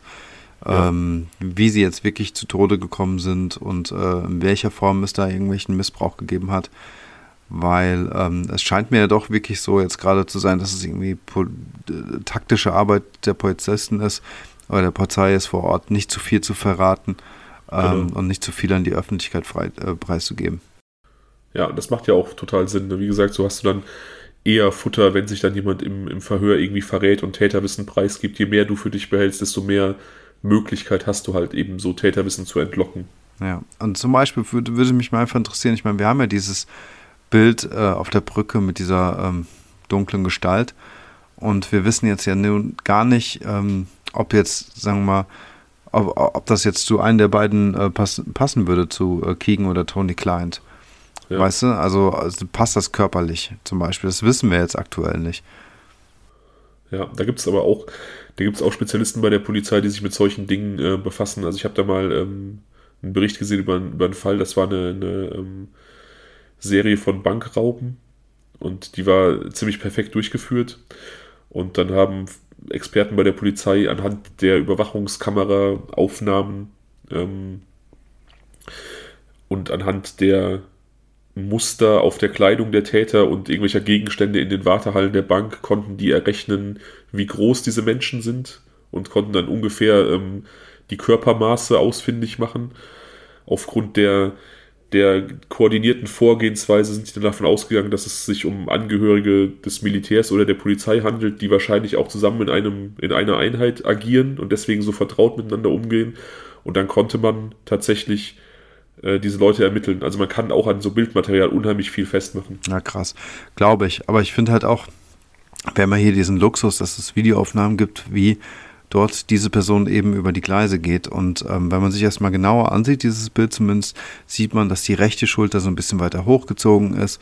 Der scheint ja. so einen leichten Bierbauch zu haben, also zumindest einen leicht vorstehenden Bauch zu haben. Dann sind die Beine leicht o-beinig. Das sind ja alles solche physische Merkmale, die im Prinzip doch relativ leicht übertragbar sind. Also ich könnte mir durchaus vorstellen, dass man allein an dieser Art, sich zu bewegen, ähm, zumindest gewisse Täter ausschließen kann oder andere gewisse Personen meine ich ausschließen kann. Also so heißen, wenn jetzt diese Kleins eine komplett andere Statur hätten, äh, eben zum Beispiel die Schultern nicht so weit hochziehen würden, die Beine irgendwie länger, wie auch immer was, schlachsiger wären oder sowas, dass die damit raus wären. Nee, nee, also staturtechnisch passen die. Mhm. Ähm, diese, diese hochgezogene Schulter kann natürlich auch so ein bisschen der Unkenntlichmachung dienen. Also so ein Selbst, also so ein äh, wie soll ich sagen, bewusster, bewusster Move sein, ne? Aber wie gesagt, von den Figuren her passen die, die Leute sehr genau. Hm. Ja. ja. sehr interessant.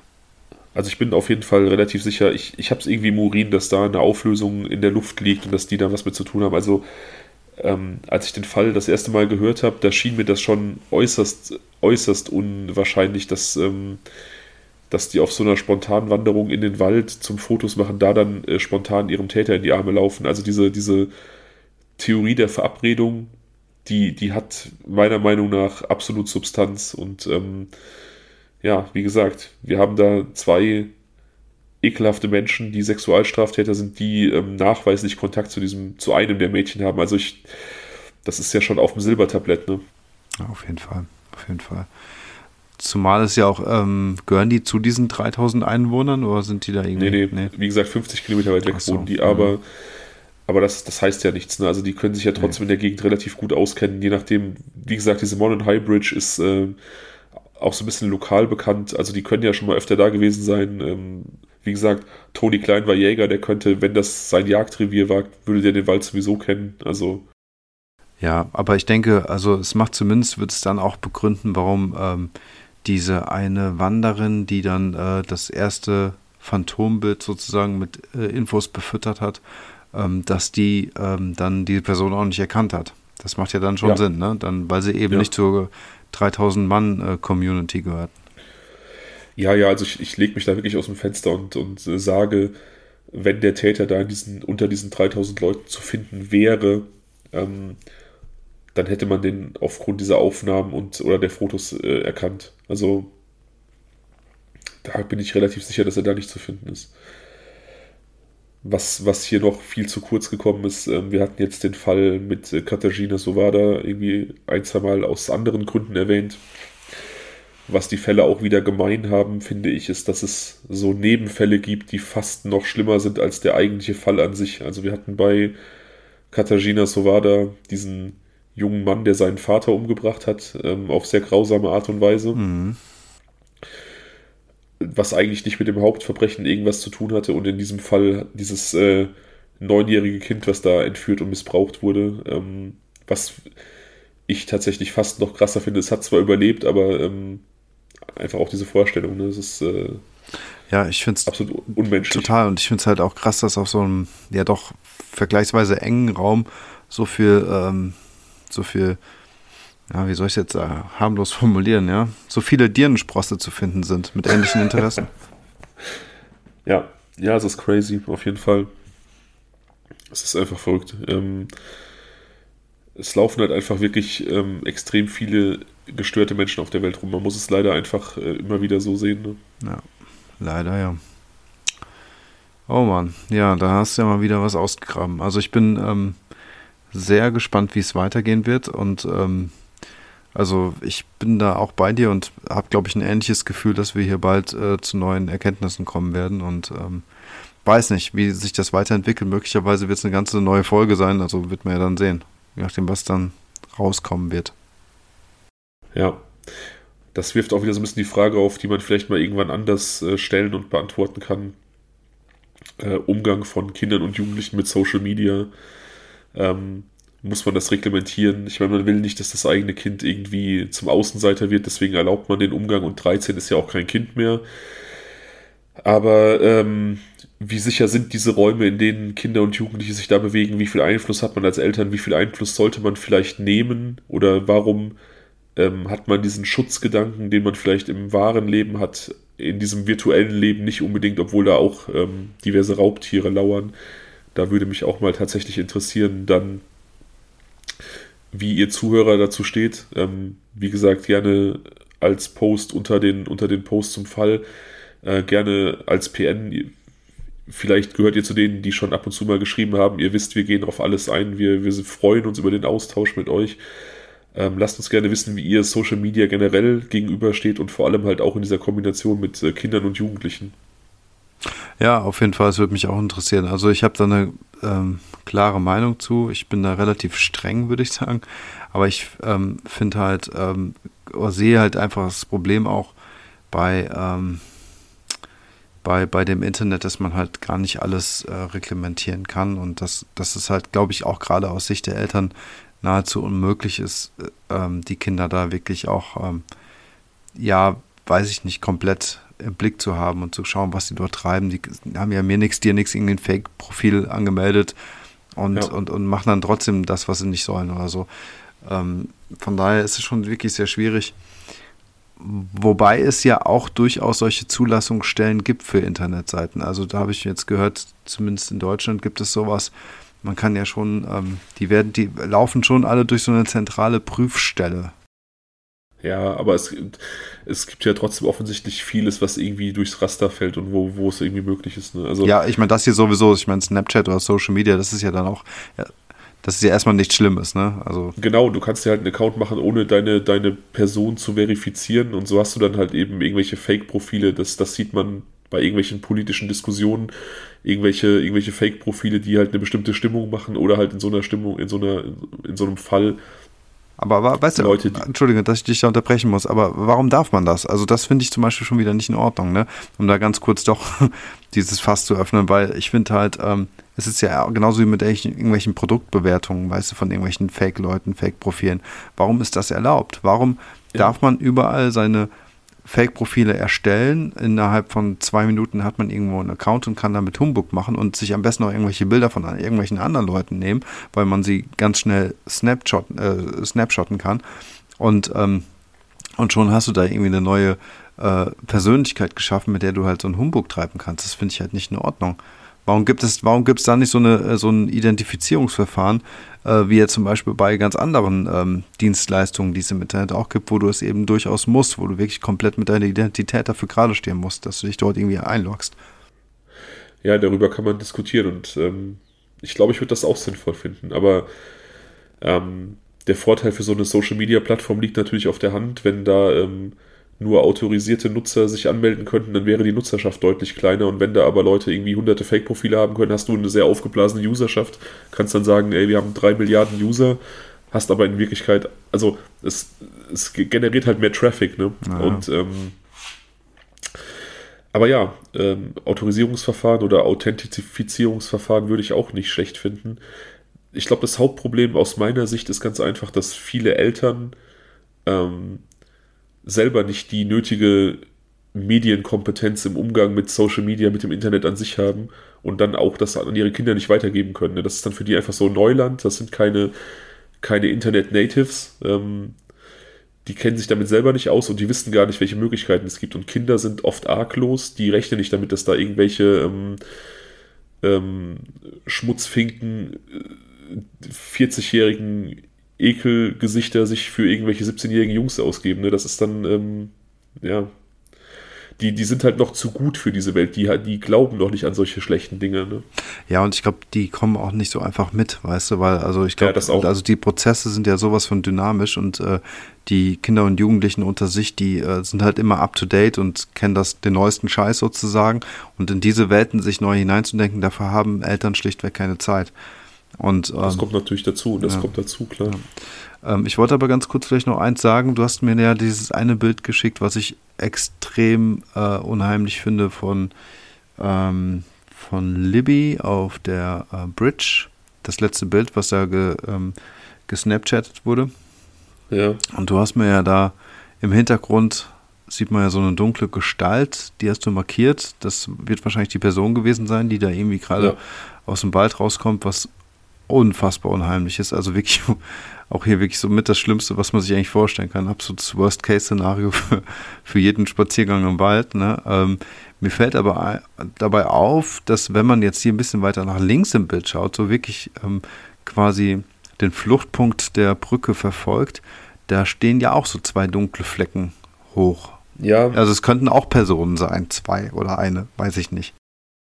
Ja, das habe ich auch gedacht beim ersten Gucken.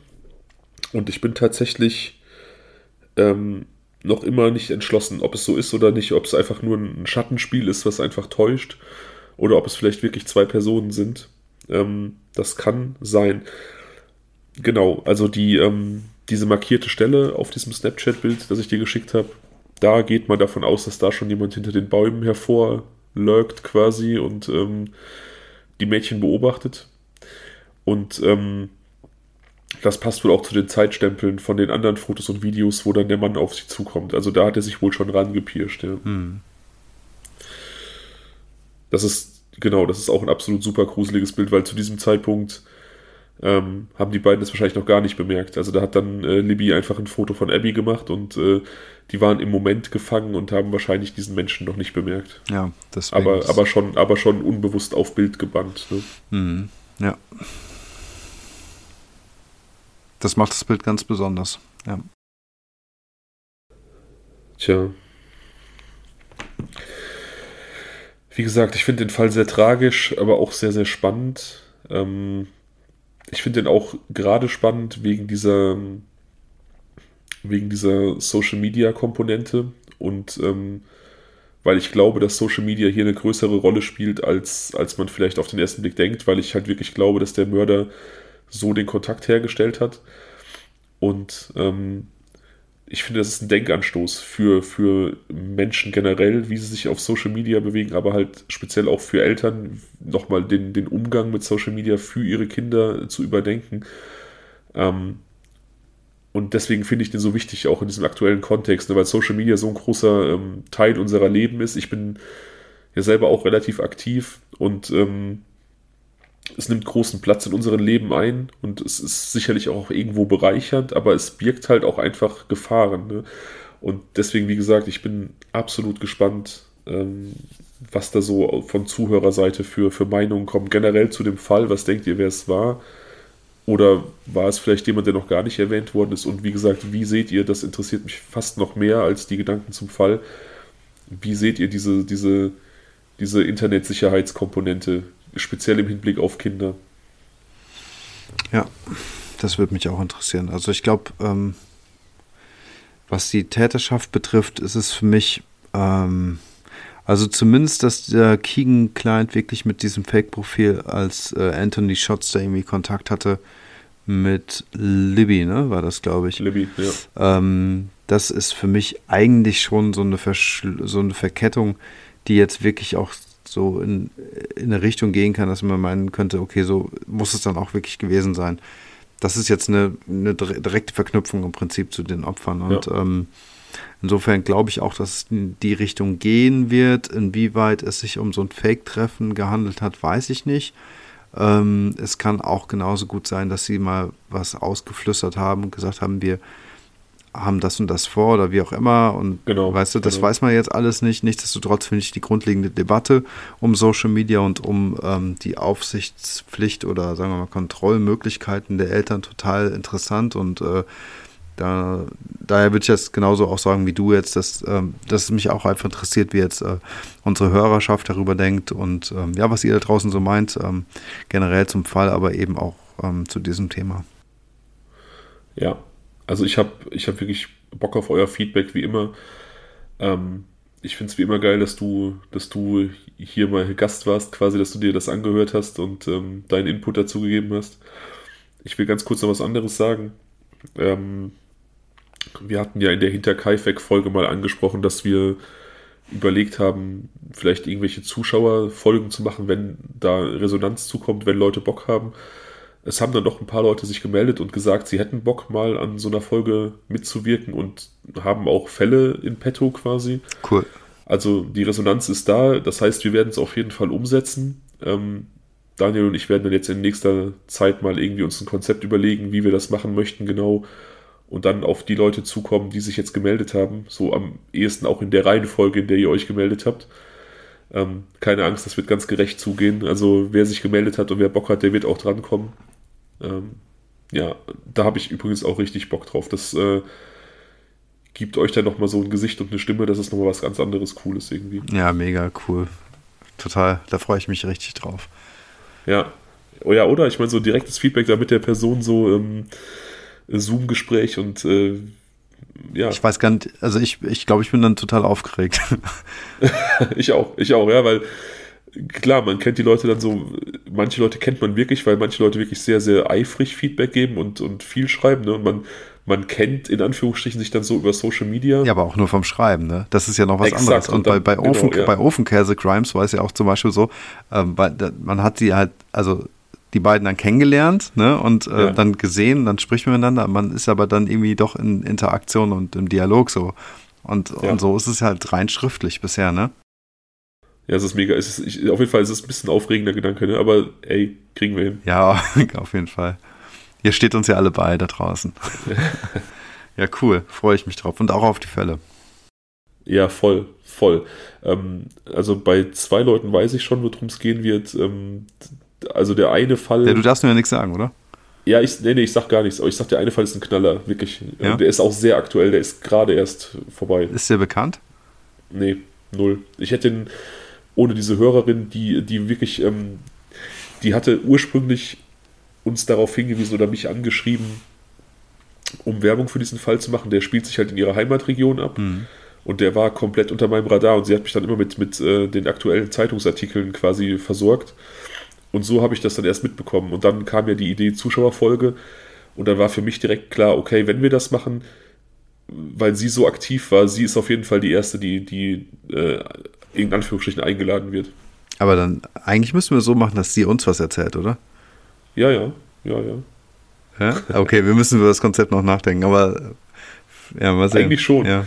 Eigentlich schon. Wir müssen das überlegen. Oder ihr macht das zusammen und ich bin nur, äh, weiß ich auch nicht, keine Ahnung. Ja, spannend ja. auf jeden Fall ja, wie gesagt, da sollten wir uns die Woche mal zusammensetzen, dass wir überlegen, wie wir das genau machen wollen. Ja, klingt vielleicht gut. machen wir es auch einfach, vielleicht machen wir es auch einfach von Gast zu Gast unterschiedlich. Ja. Warum auch nicht, ne? Ja. Ey, wir sind flexibel, scheiß drauf. Total. ja, aber für heute auf jeden Fall, denke ich, haben wir ein gutes Ende gefunden. Das war jetzt nochmal noch mal so aus Planungssicht, wollte ich das nochmal loswerden. Ähm, zum Fall ist alles gesagt. Wenn sich neue Sachen ergeben, ähm, werden wir darüber sprechen. Und ähm, ja, wie gesagt, wir sind diesmal bin ich richtig gespannt auf euer Feedback, mehr als sonst. Und ja, ansonsten kann ich nur sagen, Daniel, geil, danke. Ja, ich habe zu danken. Also ich fand den Fall äh, sehr, sehr düster, sehr bewegend, sehr facettenreich und äh, bedrückend durch diese räumliche, sehr besondere, äh, dieses sehr besondere Setting mit dieser langen Brücke. Ja, das sind, das sind alles so Adjektive, die mir dazu auch einfallen würden. Düster, bedrückend, ähm, ja definitiv. Ja, und gleichzeitig auch so transparent, ne? Das macht es so ganz besonders, dass wir eben also die Möglichkeit haben, hier wirklich, äh, es gibt Bildaufnahmen, es gibt Video, es gibt Audioaufnahmen, es gibt Snapchats davon. Das ist ja. schon irgendwie. Ähm, wir sind super nah dran. Ja, super genau. Nah und super digital ja. gleichzeitig. Also irgendwie ja. witzig irgendwie, ja. Ja, geil. Also vielen Dank, vielen Dank. Ähm, und euch vielen Dank mal wieder fürs Zuhören. Ähm, ja, gute Nacht, bis nächste Woche. Good night.